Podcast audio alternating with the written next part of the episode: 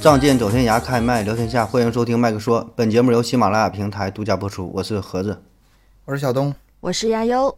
哎，大家好，咱们呀先公布一下，之前有一期节目咱们做了一个这个名字的征集，嗯，然后呢这期公布一下结果啊，不知道大伙还还记得不？咱们说有一期是请各种嘉宾嘛来参加咱们节目，然后啊说请摄嘉影宾那这一个期叫什么节目好呢？对对对，嗯那期是做做摄影的时候还带命名了。对，对，嗯，然后初步入围的是三个名字嘛，《搜神记》《行当论》《名利场》啊。那么经过了这么长时间啊， 激烈没多的长时角间逐，点嗯，没有没有，投就是票投这点赞，这这期节目录的时候已经是很久，不，这期节目出去的时候已经很久之后了， 上架的时候，嗯对，上上架的的时候，对，已经很久。久之后了，嗯，暂时来看呢，这个公布的结果呢，就是到咱截止的日期啊，是搜神呃是《搜神记》是最多是吧？是三十对三十多个赞，嗯，出乎我意料啊！我喜哈欢哈行当论，我上我架现在要跟跟你们公布一下，就是你们一一直都说盒子喜欢《搜神记》，我告诉你，喜欢《搜神记》的是我，我一直支持《搜神记》，盒子喜欢的是《名利场就是排名第三 那个，对，三个三个里边排》，第你三。们就啊你们就跌眼镜去吧，还那么肯定的说，东哥呢是东哥支持的是叫行当论，啊对是第二啊。嗯然后咱们也感谢一下各位听友的踊跃参与啊，特别是明月长空是吧？明月长空是对微给咱信奉微献信了名叫名啊，微微信名名明月长长空。空啊，奉献了这个《搜神记》的名字。然后呢，还有毛小琪和樊雅玲这一一个人儿，啊他俩是他俩是同一个个，人，同一个人，嗯一，他俩呢是呃，对他俩这一个人儿是奉献了这“行当论”这个名字，还有快乐的兔子呢是提供了“名利场”这个名字啊。我觉得其实也都挺合适的吧，就是看每个人喜欢这个侧都挺重点好可能都挺嗯好可能嗯，不太一对样，对。对然后呢，最后还是看大伙儿喜欢，大伙儿咱这个就比较随意的节目，大伙儿喜欢那那咱就用这个《搜神记》，然后呢，大伙儿一看啊，《搜神记》也明白了，这是聊关于各行各业大奇神闻奇闻异异事，对大神嘛，对吧？各个行业的嗯大神，这跟这个什么《山海经》啊，什么灵异事件呐、跟这个没有什么关系啊。那老听友一明白看这就行名字了对，就知道啊，咱要聊啥了。嗯，那好了，再次感谢啊所有悠所悠有奖参与励一这个次么么哒，么么哒呀。 好嘞，么么哒。嗯，哎呀，待会儿赶紧抢，赶紧抢好，谁抢算谁 地。然后还有那个关于时光机，有几个人也提了几个名字啊挺不错的对对挺对对，好的啊，那个是什么来着？呃，我们这边就收集了三个，就是之前我们时光机也是我们自己三个想出来的，可能就不是特别理想。然后后面听友呢就提了三个，我这边呃拿呃是我们三人都认为特别好的，一个是《拾遗记》，一个是《忆往昔》还有也是明月长空，他今天给我提的《笑忘录》，我觉得这三个都挺适合这个时光机的。我觉得大家也可以再投投票，或者是不对，咱们 先打打没一完架了，啊，咱们先内部先打一下，别老让听友呃内内部先打一架 看看。嗯，咱先研究。啊然后还有那看一个看上就是摄影那期，大家在评论里留了很多很多非常好的名字，这些名字呢也许没采用，但是非常也感谢大家吧。然后嗯对对可能对在以后在别的栏目里，呃，我们也能用上这个，呃是也也许我看好几个名字特别好，是吧？是，就有一些可能是我们以后有新的分类的时候也会考虑那用到。就凭他起的这么好的名儿吧，咱以后就得再多开几个这个门类，哈，再几个对对对这个多整几个类别。开门类，我插一句啊，就是我有个设想，就是以后咱们现在节目不是少吗？才一百多期，以后整到几千期、几万期的时候吧，这听友听着不方便， 然后可以给这些同样的分类摘出来，嗯，呃，啊转采啊，单列链一接啊个专辑呗，是吧？这这个专嗯上辑传也好啊，是吧？这个整个这一个都叫《镜花缘》，里边就专门聊电影了啊，对这都叫神秘岛，专门聊给神大秘家事件听的。着方便，对吧？嗯，哎，都有可能，这都不好说的事儿啊。以后对咱越做越大呗，嗯。要这期咱就聊起名吧，聊这也挺好玩 儿的， 聊这一期吧。嗯，聊啥回都能聊一回回起正。轨， 回正轨。对对对，回到咱们的主题，回到主题啊，这一期啊，一看这个题目啊，有点儿惊悚啊，是聊一个实验啊，这是到我了这地盘了，还聊我神我秘感岛觉说呢，这个盒实子验这个的事儿，这个讲的东西都挺惊悚的，邪就是它的邪乎题目，啊的对对，它的题目就嗯一看就是那个挺恐怖的那种。他和那些什么邪教啊，就一步之之遥啊。是吗？拉着我点儿啊，拉着我点儿。嗯就一个科普主播呀，一步一步一步的呀，这 这是 吧？控制不住自己了啊。嗯嗯，咱先看这么一个小问题啊，看看你俩有什么想法啊？就是说，咱这人类的性别，它呢是先天形成的，还是说通过后天的教育培养才塑造出来的？这个有一个电影其实很能说明问题，嗯哼，嗯就是那个《霸王别姬》，嗯对不对？那个小孩儿本来小、是小男孩儿，让他演旦角，然后从小培养到大，就是按旦角培养，嗯他最后他就是那么阴柔。所以我的结论就是这个，先天后天都有。呃，目前我觉得还是先天为主吧，先天为主。嗯但是你要像到那个《霸王别姬》那种级别的后天培养，那也会产生很大的影响。我是不那是你说说的这跟没个说一样？这个比例 就能是比例能多少废呢？话，先天跟后天的比例 呢？一那半一你半儿。看后天的这个影响大小呗。嗯嗯，咱们正常情况下不会有那么强烈的后天的改造，所以说还是先天的情情况大点儿，，我觉得啊就是看先看环境。我嗯个人认为是先天，先天能够决定，就是有些东西你在后天的影响，嗯，就很简单的一个道理啊，就是我身边有很多的一些朋友啊，可能是同性恋，那么嗯假如他是那种就是一个男生把自己当女生的那种，其实嗯你你从你出生的开始，你不可能家长父母把你当女孩子培养吧，就不一定啊，都是一般来说都会是大部分的家长都会正常培养，告诉你男孩子嗯是怎么根怎么根样据子，孩子的性别，对对对然后怎么去培养，是没有的人反过来是吗？对，这很很少会说出生就把她当女孩子打扮这样子，或呢或许会有这种打扮的爱好，但是绝对不可能说真的把你当女孩子培养这样子，还是比较少，不能说绝对没有。但是我那些朋友，他是真的有有人是天生他是个男孩子，但是他天生就觉得自己是个女孩子，真的有这样的对人。我看过好几个，就嗯是三岁看小，七岁看老嘛。我初中的时候那同学，大家都说他有点年能强，怎么地怎么地的。嗯然后跟女生在一起玩的特好，跟男生就特别扭。然后后来我们现在会最近一听他最近情况，人家就是那什么，就是到现在没结婚，然后有一个呃男朋友，嗯，男生，哎，有个男朋友，反正见的多了吧，也也见见怪不不怪了。嗯，对没事儿，啊就是他就是在我看来的话，他外表是什么性别不重要，重要的是他认为自己是什么性别，他觉得自己是个女生，那我就把她当女生看呀，那也是我嗯的好姐妹啊，这个无关没关系，对我来说是没有挺关好系的。嗯对，这个跟什么人的品德呀，什么呃，跟人的这种道德，它没什么关系。嗯啊，对这就跟是大爱家吃认知嘛，就跟爱不爱吃麻辣烫一样啊，你爱吃一样辣就多放点儿，不爱吃呢你就少麻少辣呗，是吧？嗯，嗯、那还有第二个问题，这问题不用你俩回答哈，先带着这个问题听完这节目，最后呢愿意说说两句儿，就是你俩想没想没想过自己如果是另外一个性别会是什么样子，怎么个活法儿啊？不是说现在让你做变性手术，而是你生下来就是说，嗯东哥说生下来哎我是个小女孩儿，你想啊我东长大姐了，然后什我么是东东姐 姐，东西优哥哥对吧啊不是说让你现在变性，就是你就打小就想一想，哎，那我得现在是什么样的日子呢？我是什么样的呢？嗯，那你好好想一想，我肯好好定想风一想情万种的 那种。是吗？先先让先让兄弟们快活一下呗，不先要脸让兄弟们快活快活。 嗯，这个今天咱聊一个关于嗯变性实验的这个问题啊，就是跟刚才聊的这个事儿有关啊，就是关于咱们这个性别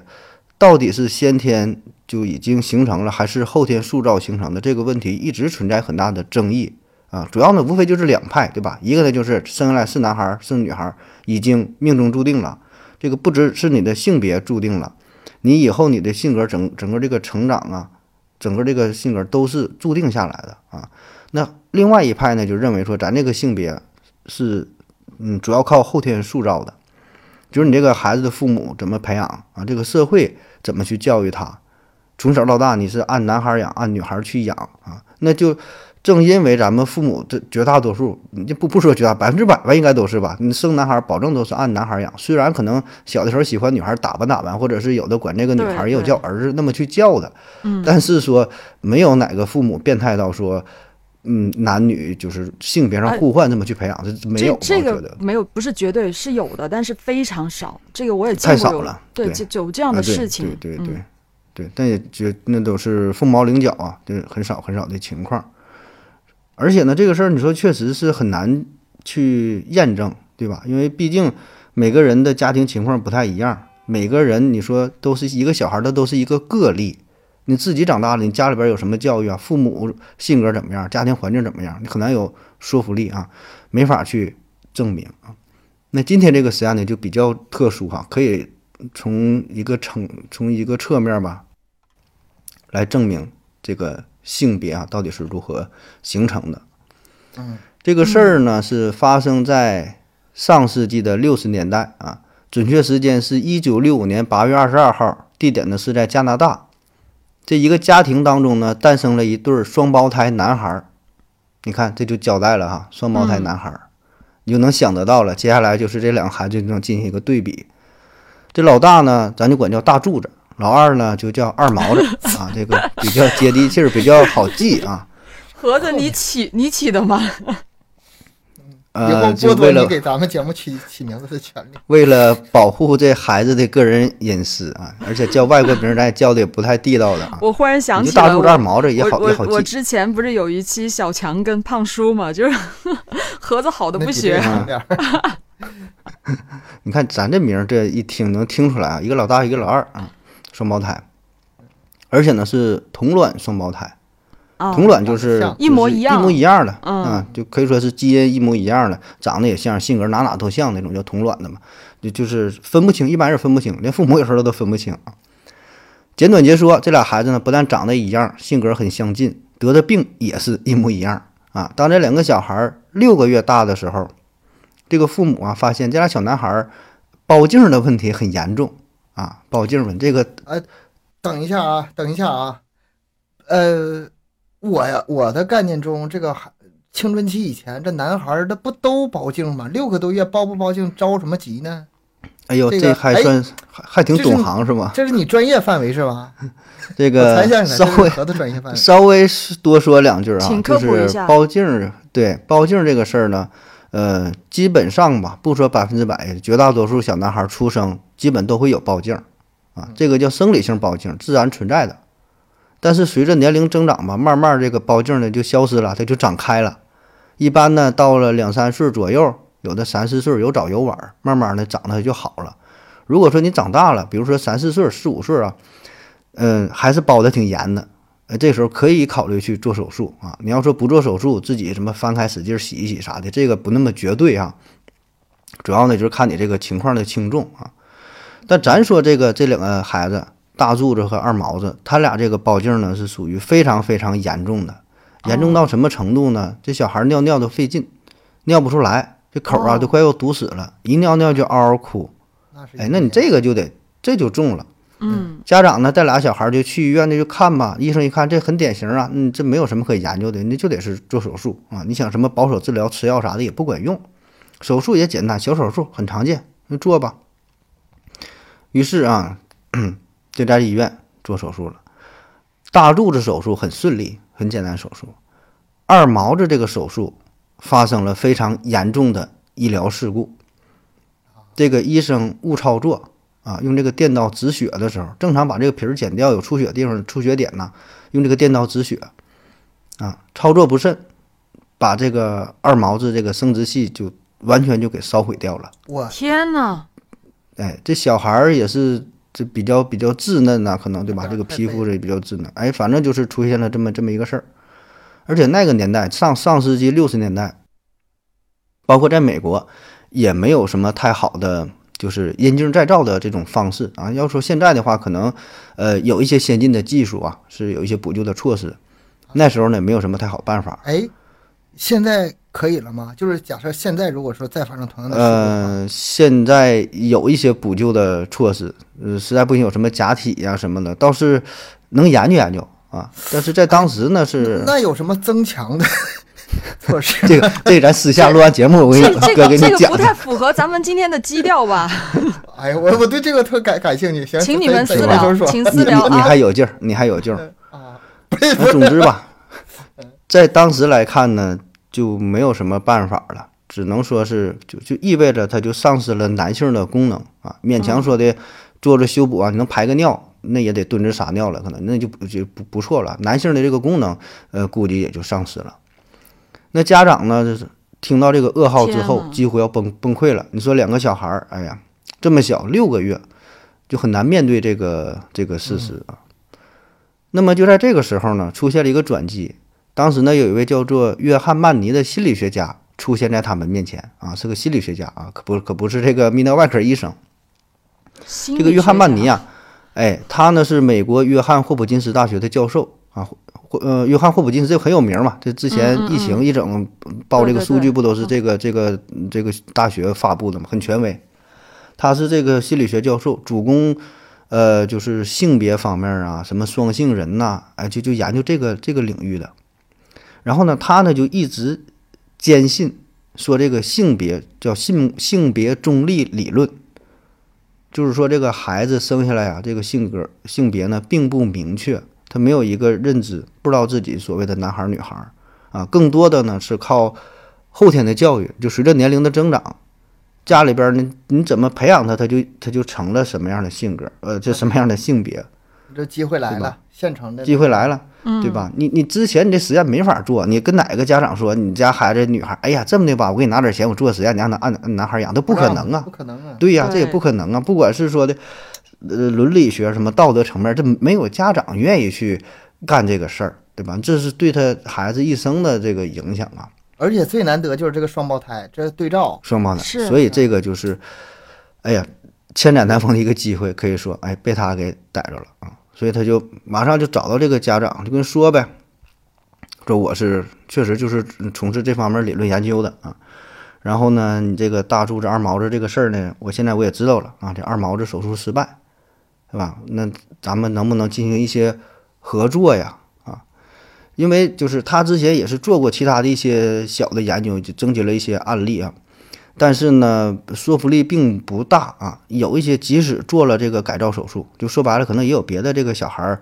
呃，打小是受外伤啥的，也是这个性别做了改变，男孩儿变女孩儿了，可能也有。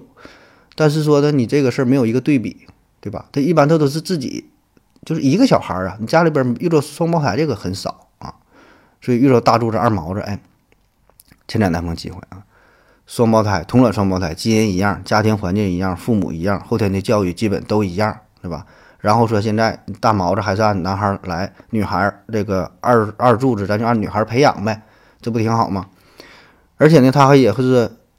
很会说啊，找到了这个父母之后，跟他一聊这个事儿，自己身份证一亮，我这名牌大学这个教授的身份儿，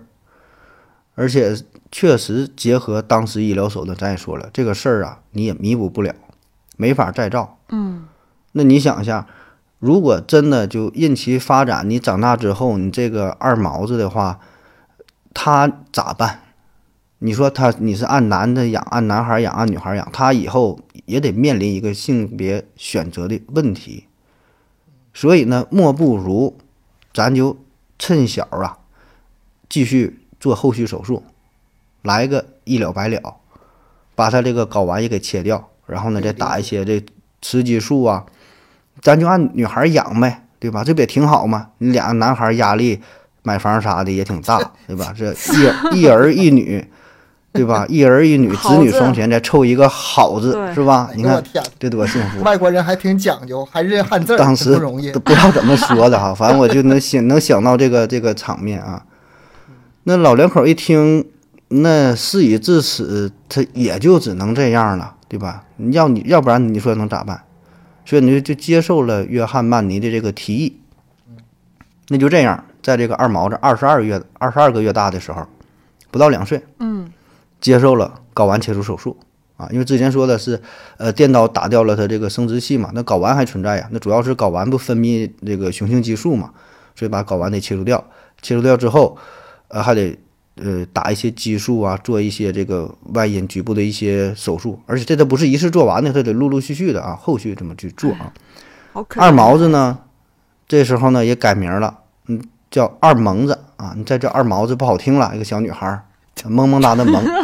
破名肯定也是你起，对，就是盒子起那这的，就能你能听出来呀？你能听这听着，这不是你看明白还像啥这意回思了像嗯这回事儿。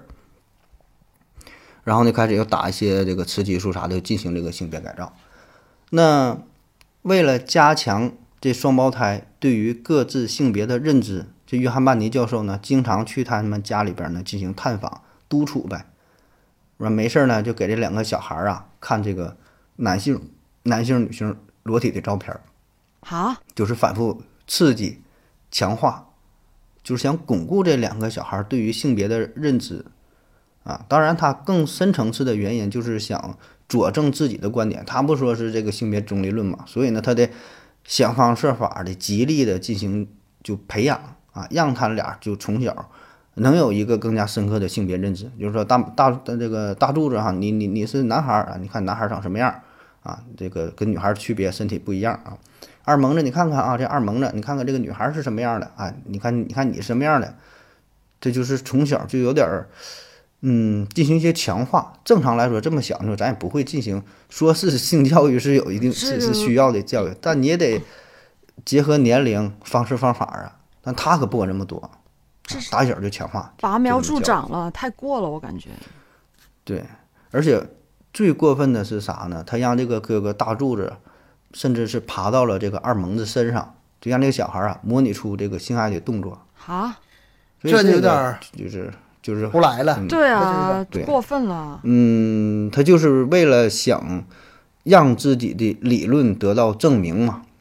但按他的话说，他说这种行为可以，呃，使两个人产生更加强烈的这个性别认知啊，就是说，你看这个男孩应该这样啊，女孩应该这样。这个，他这个，要么这个专家呀，这个心理学家呀，他这个就不是正统的，有点儿嗯，流氓，这有点那什么了。要么就是他太急于取得这太个，急于求他太成急于就了想认我证觉得认证是自己的理理论呗。嗯，然后呢，在七岁的时候，你想想，二萌子七岁的时候，这约翰曼尼教授呢还向他展示一组照片儿啊，记录了一个这个孕妇啊，就是整个分娩、产下婴儿的过程。嗯，你想给七岁小孩看这个，七岁所以就有点说早吧，有点早。他说嘛，这个是对小孩进行性教育啊，让这个女孩知道啊，我身体有什么特点呐啊，这个分娩的过程对吧？这女性啊是嗯得生孩子的啊，怎么生的，就一直给他强化这些事儿，就让他产生这个性别认知。其实吧，就是包括他其他的所有的这个行为啊，我觉得还都可以理解。你就想象一下，咱孩子去那个科技馆，嗯科技馆里有那种男女区别的，然后什么嗯孩子分娩，就是胚胎慢慢变大，啊，嗯讲一然讲后啊，出生什么的。这我家孩子六七岁也能看得很明白，也都知道是怎么回事儿了，这都是正常。但是让那个啊哥哥爬在妹妹身嗯模上，嗯这拟个性爱的那太个胡来了，那太个胡来那了个真的是过分了。其他还可以理解。嗯，而且我感觉这个版讲的话也是，呃，更多的呢应该用一些比较卡通的一些形象，哎，嗯，你不能说的真人真事儿，你这就拿出这日本小电影给人看了，对吧？你画的是卡通点儿啊，大概说身体的部位如何如何，这个倒是行，让他有这么念想，不至这经历于的这是什么童年呢？这是。真的那么。好可怜啊，我觉嗯得一他开一开始呢，整个这个实验基本是按着约翰曼尼他这个剧本儿啊来上演的，呃，可以说是挺顺利的啊。确实，这个二萌子，也就这个二毛子啊，呃，小小年纪也是表现出了女性的这个气这个气质啊，举止非常优雅。然后呢，小屋啊，房间整的干净的、立正的啊，跟这男孩儿就不一样。这大柱子这屋里边扔的乱七八糟的，袜子扔的摇哪都是，一整出去玩儿浑身泥点。就想吧，小孩儿、小男孩儿对吧？小女孩儿到了六七岁这时候，其实，呃，你从她的言谈举止啥的，你保证能看出来，保证不一样啊。你对小女对孩儿到哪文文静静的，到那一坐对吧？小男孩儿的的说话呀，动的没有老是时候啊，所以这个性别的差异，哎，挺明显了。那么到这对儿双胞胎九岁的时候，这约翰曼尼就迫不及待地发表了自己的论文。你看，很明显吧？两你看两个双胞胎，对吧？嗯本来都是男孩儿，着急，然后就就是老大为了按自男孩儿己来，嗯，证明自哎，己，老二按照女孩儿来。你看现在跟我想的一样，这个言谈举止，整个俩人表现很明显，对吧？性别总理论，那就是培养来的嘛。所以呢他就发表论文。那么他这个论文结果阐述之后，哎，确实就证明了他之前的这个理论啊，嗯，可以说这个是比较有说服力了，对吧？同同卵双胞胎，同样的家庭，同样的这个环境，然后呢，按照不同性别来这个培养之后啊，那么就长成了得到了不同的结果。可以说从嗯实验的角度来说，这不有有一个参考有个对照的嘛？那么一时间，他这个性别中立理论啊，也成为了科学界的主流，那没人反驳呀。你这玩意儿呢，人家确实这实验搁这儿摆着呢，大伙儿呢也不得不相信。那么，约翰曼尼教授也可以说是名利双收，嗯，那名儿也有了，对吧？那钱自然也都来了。那到这儿哈、他这个性别中立理论似乎是画上了圆满的句号。那如果说这双胞胎以后哈、依然是按照这个自身的这个性别改造后的性别顺利成长的话，这个似乎也确实是一个挺完美的结局，对吧？咱说大柱子不用说了，人就是男孩儿正常，你老二这还个行，二毛如果一直真的是女孩，把自己当做是一个女孩，自己也是嗯，咱说不知道这些事儿的话，性格一直这么培养的话，其实咱说也行，也算是不幸中的万幸了，对吧？这个事儿你也改变不了，那就这么长。嗯但是其实他是也不也也是？也挺好，哎，就是盒子，我想问一下，就如果他呃真的是把自己当成一个女孩子的身份去生活下去的话，他要不要一直打那个雌激素啊？需要啊，这需要啊，他体内没有嗯分泌不了，他得一直靠那个激素维持啊。哦，还嗯挺、还是挺惨的。如果就算他是愿意的话，其实也并不是一个正常嗯，人。那保证是一个保证不是一个正常状态啊。对，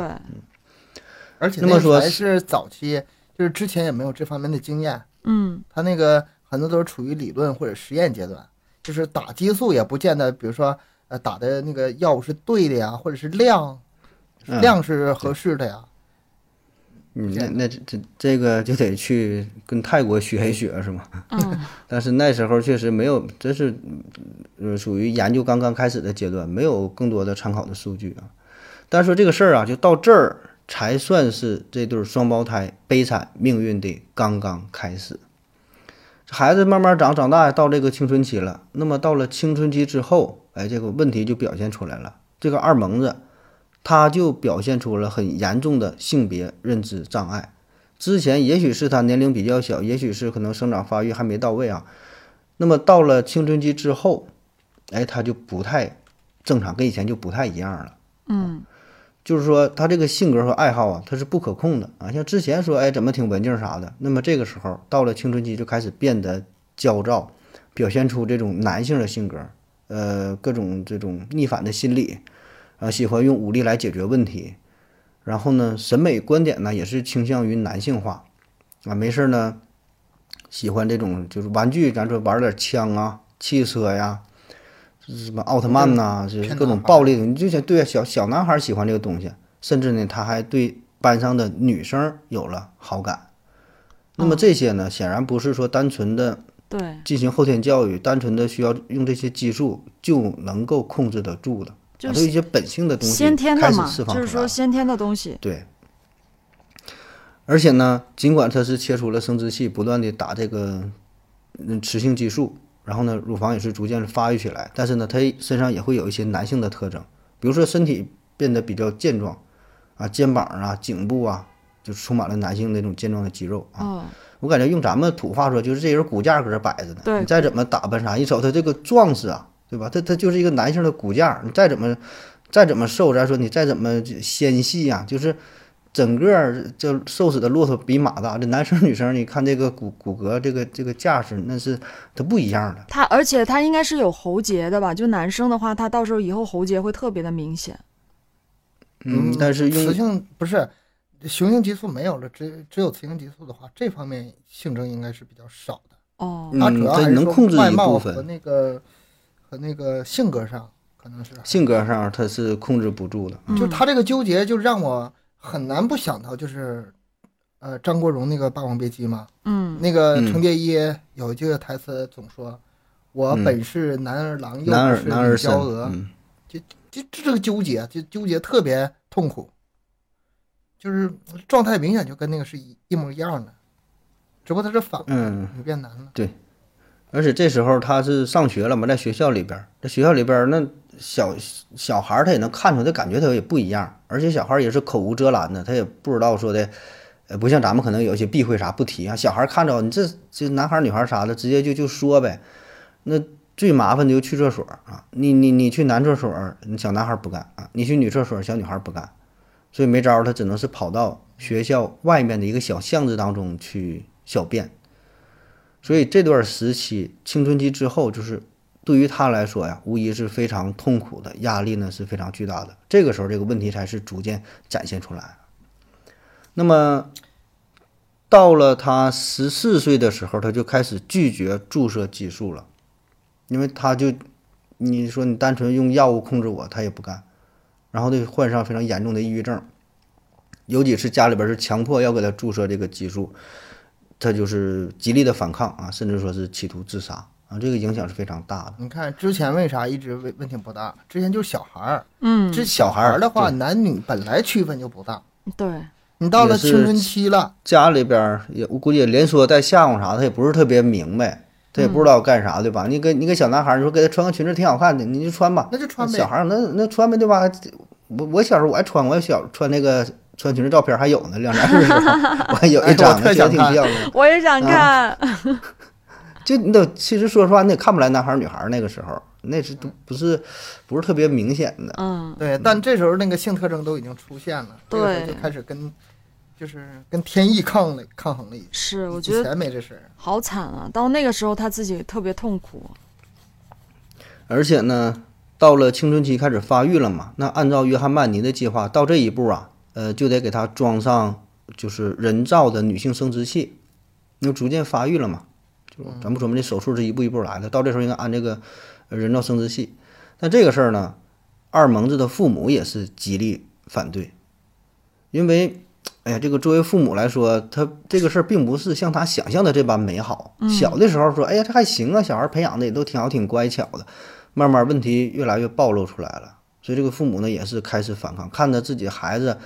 也遭罪呀、对吧？对啊，哎，但是我在这里看到背后的一件事儿，就是这几年医疗技术发展的很快啊。你看现在他十四岁吧，他小的时候那时候人造的性器官还不行呢，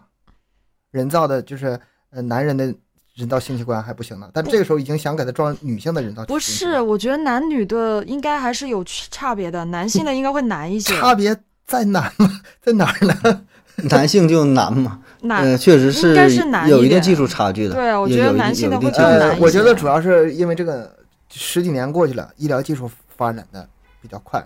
呃，我我觉得这个他没表明啊，但是我个人感觉他是因为是到了青春期，他不是小的时候没想啊安，那时候他没有必要安，这小时候能维持一个排尿功能可能就完事儿了。啊，到了青春期之后，正常不也是青春期开始发育嘛？也有他才道理开始安上这个这个装置，而且甚至是不是再大点儿，到了十七八，可能还得就是换一个规格更大的啥的，这我不知道啊，但 不是但我觉得应应该好好应该是按这个想想来。好那啥，这要是反过来想，嗯要男的的话，这个规格选一个 大，这就是你好好选一选啊，嗯，天呐，也是个不错的啊。你说反你正说，我又浮想联翩就。是到这时候吧，这个父母也是看着两个孩子非常心疼嘛，每天折磨的要死要活的，精神崩溃了。然后这个父母呢是决定啊，就是坐下来好好谈一谈啊，把这个真相呢告诉给两个孩子，然后呢想看看下一步怎么办呢？因为孩子长大了也有了自己的一些想法嘛。嗯，那么这个双胞胎听了之后，自然是非常的愤怒哈。最后知道真相的我眼泪掉下来啊，不是然后我就想我找我这我个这里报仇我就了是特别奇怪，就是他开始拒绝注射那个雌激素的时候，他还不知道自己为什么要注射这个东西，他一直都不知道。嗯，我估计他是知道这个事儿，但是呢，细节没跟他说。哦，啊就是比如说手术失败呀、然后说找到这位约翰曼尼医生啊，这个整个治疗的这个过程啊，可能但没是说那么细呗。但是哎呀他长大了十啥几都岁知道的了时候，他他长每大了，他啥都知道了。但是他每天做这种事情，他难道没有怀疑过为什么自己跟普通的女生不一样？到但底可是什么原因？可能会骗他呀，不，那会骗他呀。就是说，比如说你有什么先天性疾病啊，你有什么的，可能就是没把这个整个这个事情真相告诉他呗。好可反怜、啊。正就是说到这时候才算是交代了这个实底儿。嗯那么交代之后，二萌子下定决心决定了，说我还是要做男儿身，不干了，要啊反我抗。嗯就不管嗯咋地了，对我还是要做男孩儿。这这这内心控制不住啊，这东西不是你能压抑住的呀。然后呢，他开始决定啊，开始注射雄性激素，天，啊嗯然后把自己这的样乳房呢也给我也给切除切除了。把自己然后折开始腾打的这呀个！雄激素。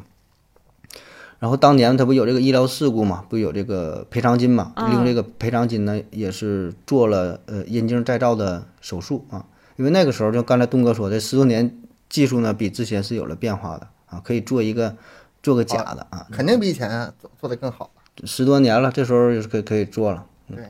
然后呢，二萌就给自己又改了名儿哈，改叫又改了二猛子，二猛子。 二猛子，嗯，这就比较猛了。嗯，那在行，能听出来是男的。二十五岁的时候，这二猛子呢还跟一位寡妇是顺利结婚，啊，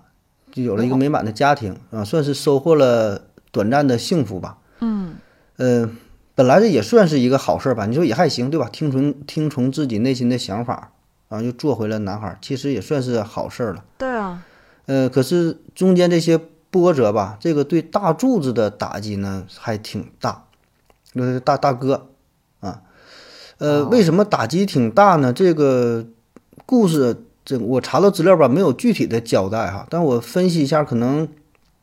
一个呢是因为可能他知道自己这个妹妹不再是妹妹啊，而而是一个弟弟，就是说本身他这个事儿可能挺难以接受的。肯定啊呃，家里边发生了这么大的变故。另外一个层面呢，我看有说的是说，呃，他知道了自己不是家里边唯一的男孩儿，是不是有这个心理？就是原来我是一个男孩儿，家里就我一个男的啊，现在还有个弟弟啊，是不是有一些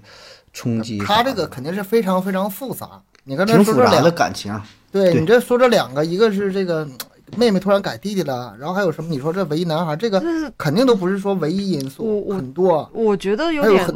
是，就不不应该啊。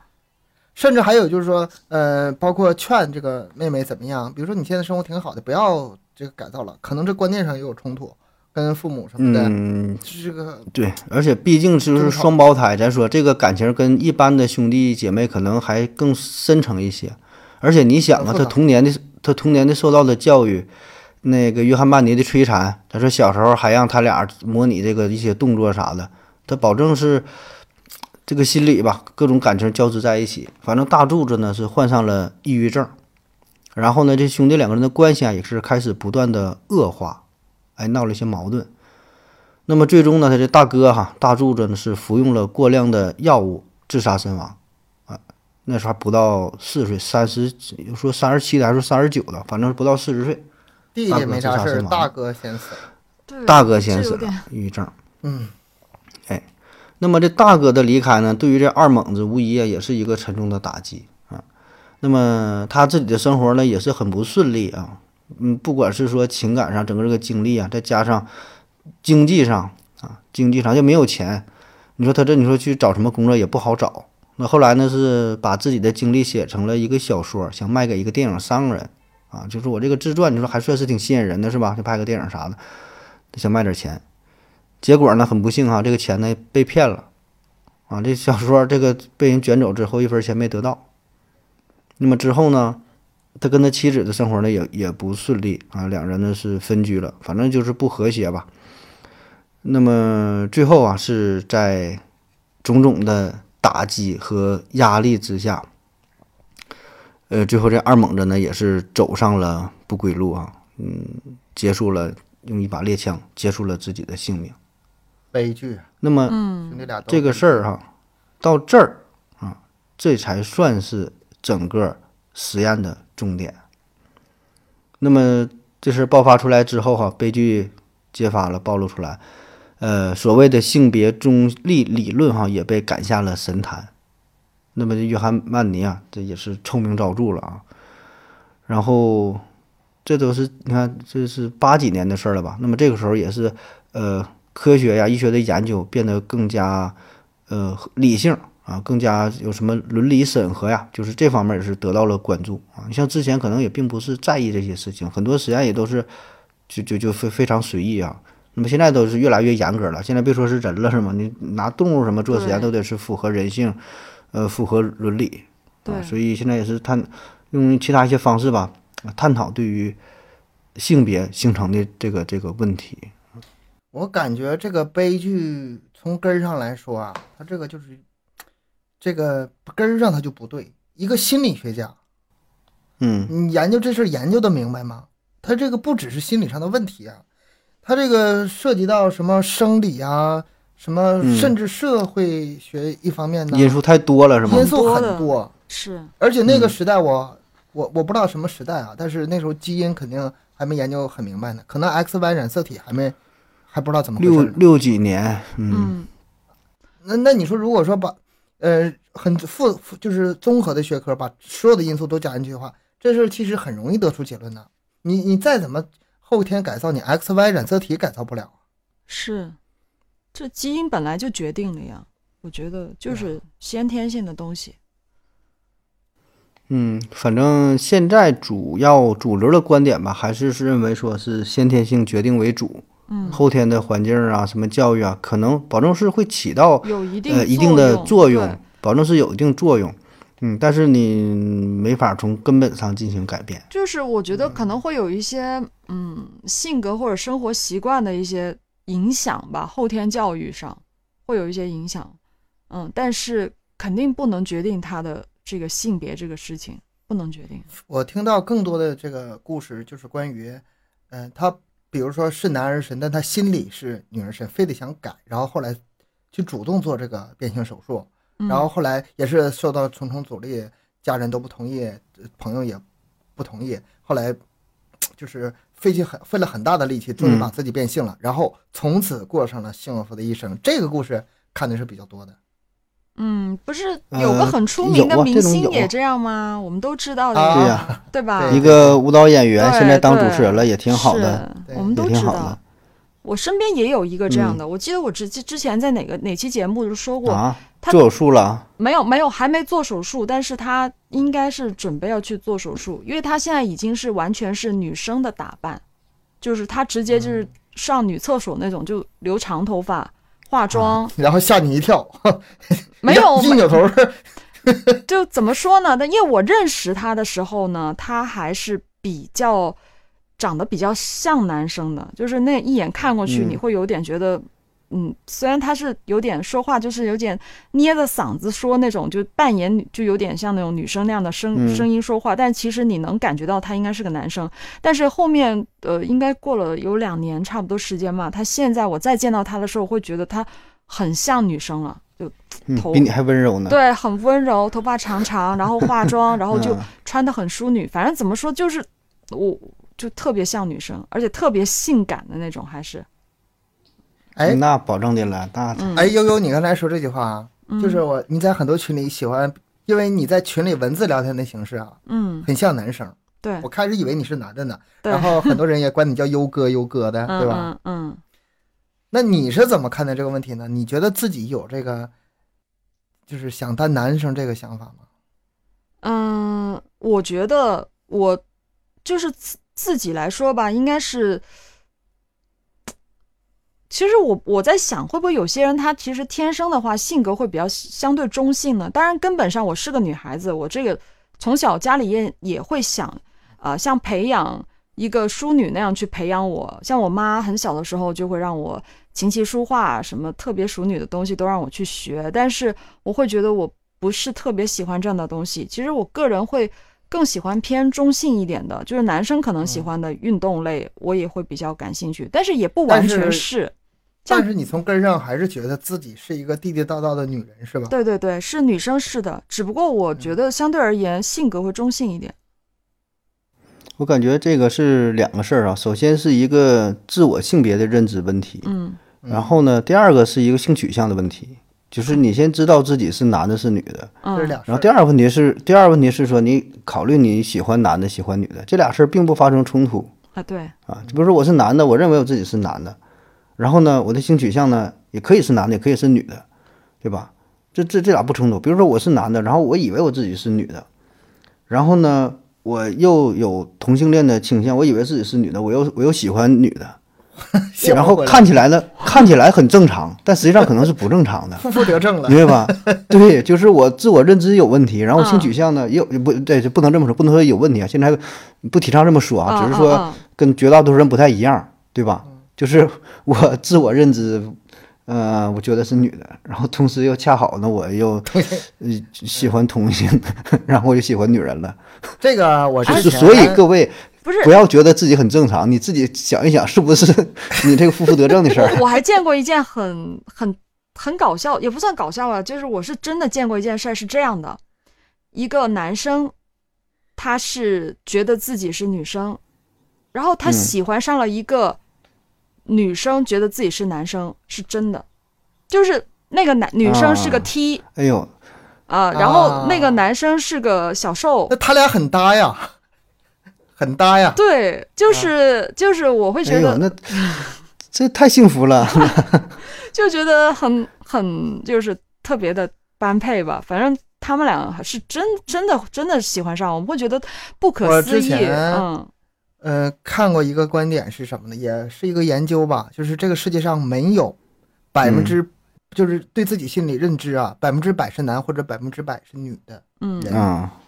是它这是有比例呗，比例比的。例，对，有的人可能，咱咱先不不说他是男是女，先不说，他对自己认同可能百分之六十是男的，百分之四十是女的，或者是百分之八十是男的，百分之女的。你你就细品一下他这个结论呐、是这么回事儿。很多男的他就是刚中带柔，很多女的就是柔中带刚，很多女的一出来就老爷们儿，就是除了生理上这个问题，他对自己认知他就是有不同的比例。嗯，你很少见一个纯纯纯的爷们儿，可能上军队里能好找一些吧，或者那些拿拿拿刀跟对方拼的那个能能找到那种感 觉。然后纯女的啊，特别特别女的，现实也不太现好找。现在也很少了，就现在嗯，特别少。就是咱们都是嗯男中有女，女中有嗯男，嗯嗯就是嗯，这样。这样的话吧，你把这个问题看开之后，你就不是简单的一个跨性别是男是女的问题了，它只是一个比例问题而已。对自己的那就是超过一半儿的话，对吧？对正常，咱咱多数说男生可能他这个比例，男性的比例保证是多呗。就我你一直这个觉怎得么说我呢？自你这己个事儿不是嗯百分之百纯爷 们儿，百分之八十五，可能更高点百分之八六 啊。我爱好是女啊，我我性别男，嗯爱好女，这点我觉得只有百分之之七十五左右。嗯， 呃，但是性格里面有温柔的一面，有就是呃像有点像女生那种，呃，比如说多多愁善感呐、呃啊看个电影还还掉眼泪啊，这这种都有。嗯，我不觉得丢人，我不觉得丢人。盒子也不百分之百纯爷的，纯爷们儿。嗯，我百分之五十 一，行吗？你天，你我倒是我挺我谦过虚过半数就行，没有，过半数我我就觉得盒子这个要高一点儿，比东哥稍微高一点点。嗯，行多小数点 后。其实这个本身就很难去评判呐，嗯对吧？你没有标准呐，你是你用什么指标去去判断这个事儿？很很多难就是主观的，比较主比较主观的，嗯然后很多因素混杂在一起的，对吧？你可能做一个试卷儿，做一个测试题，然后答一下，嗯、大致呢能够有一些倾向啊。而且这个咱们自己能感觉得到，是吧？就是你身边的嗯很多朋友，可能哪个人就相对柔一点儿，哎，咱说这人儿还不如有那男的说的还不如好好老娘们儿敞亮呢，对吧？就确实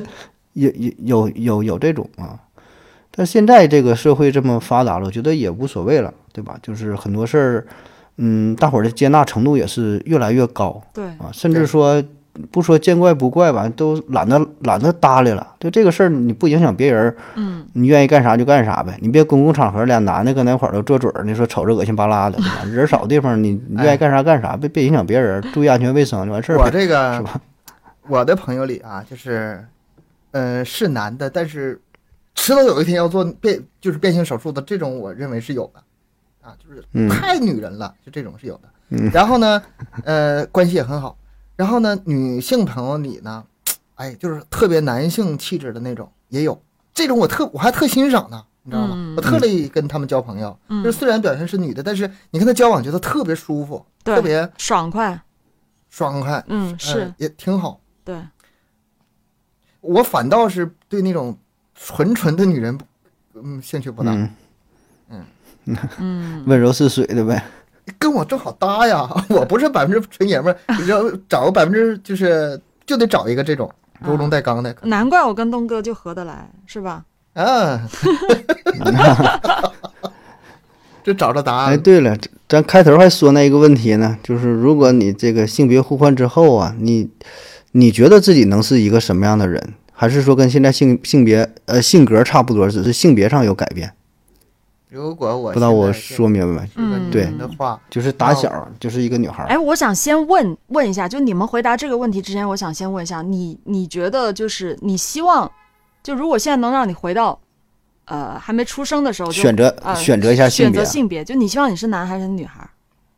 男孩儿我选男孩还是儿。想，我还是选男孩儿。我也选男孩。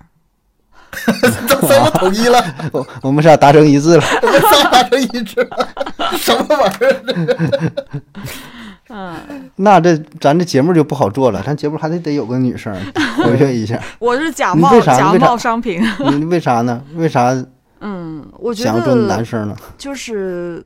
怎么说呢，就对女就这个社会社会背景吧，整个社会环境吧，对女生的话压力还是还是嗯，对对不是不平等是吗？是，呃，结婚生孩子啊，呃，什么相夫教子，当然现在可能没有那么传统了，但是这种压力还是在的。但是你说不是那种生生物学上的问题是吗？嗯更多的还是社会学层面的。对对，这个是一个很大的话题，这个够嗯咱另外一期了。所嗯以就是。嗯，对，但男当然男很人多有男人的压力，这个是不可以否认的。男人他也有很大的压力在，但是我个人认为，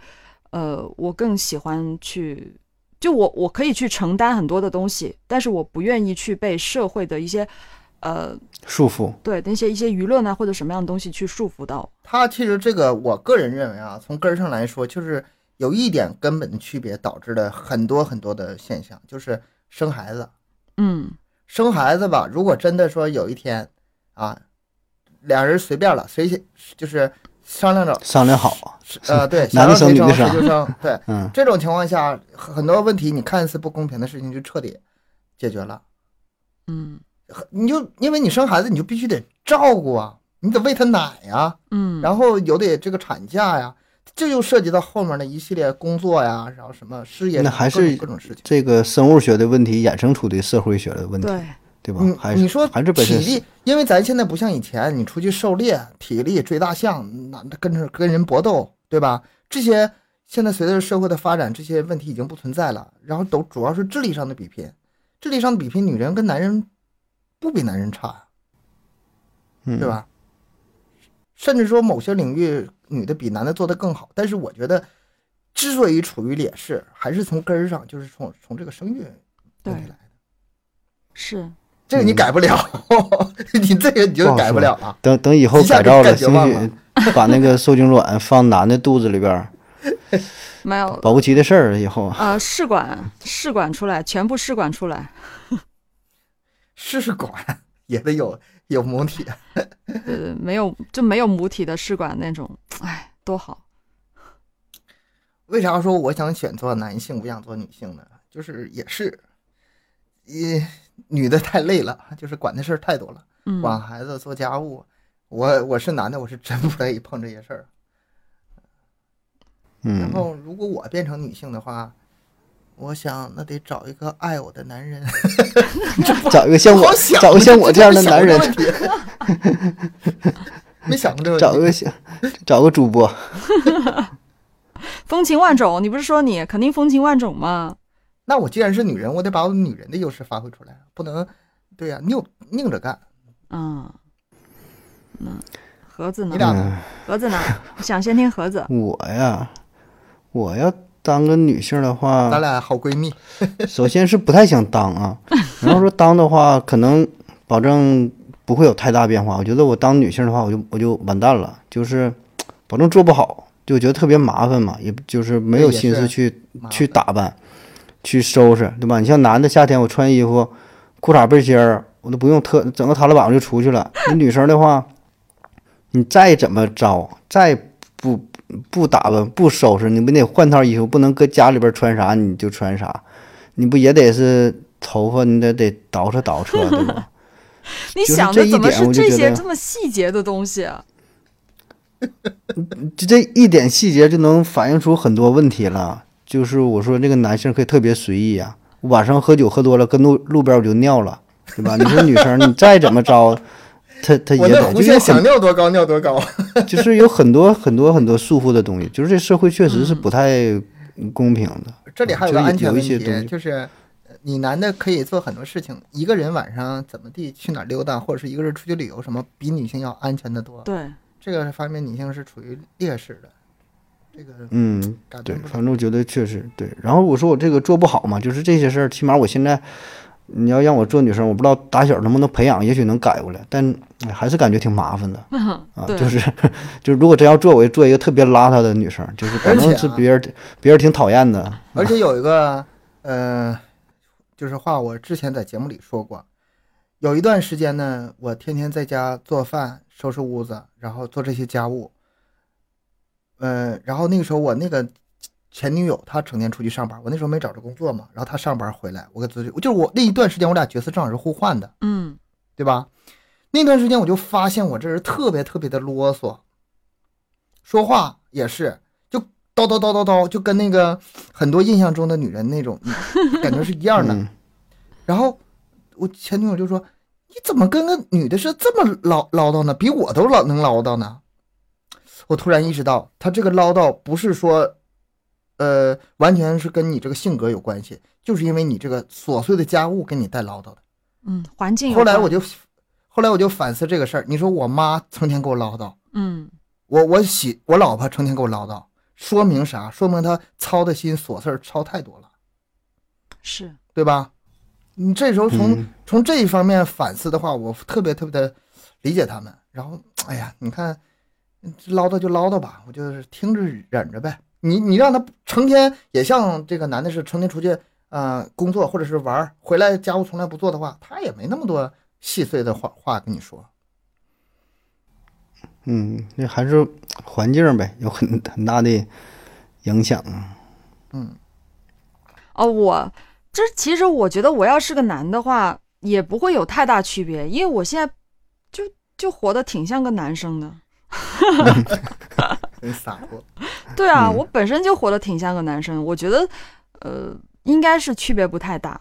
反正就也天天就那样，除了除了有女性特征以外，其他的也就运动裤啊、T 恤啊、短头发呀、哎呀，其是实吧你别说你再怎么性格像男生，穿的嗯像男生，头发像这这些都不重要。我就从你的说话上，你你还是地地道道的女人，你知道吗？这个我也承认特别啊女人啊，我嗯自己确实是个女生，但是我觉得如果作为一个能成为一个男生的话，真的是太好了，太爽了，哎，你说看来私就下像我那样子。联联联系联系啊，对给你找几个好点儿大夫， 算了，下辈 子吧，下辈子下辈嗯子行，下辈子咱还做节目，你做男生，我东哥做女生，咱再整一个可以互换一下。嗯，啊，那 前面的行了。下辈子啊。那行，今天节目咱就聊到这儿了啊。然后大伙儿有什么想法呢？可以在节目下方留言。呃，欢迎各位呢也是点赞啊、转发、打赏，以各种形式支持咱们的节目。呃，也可以加入咱们的微信群啊，可以先关注咱们的公众号麦克说 Plus 啊，在这里呢可以获取更多内容，然后呢可以进入到微信群，呃，也可以呢进行商务合作啊。然后咱的更新时间啊是三七二十一啊，希望你准时准点的收听。那好了，感谢各位，拜拜。下期见，拜拜拜拜，拜拜，拜拜，拜拜。在台上一转身。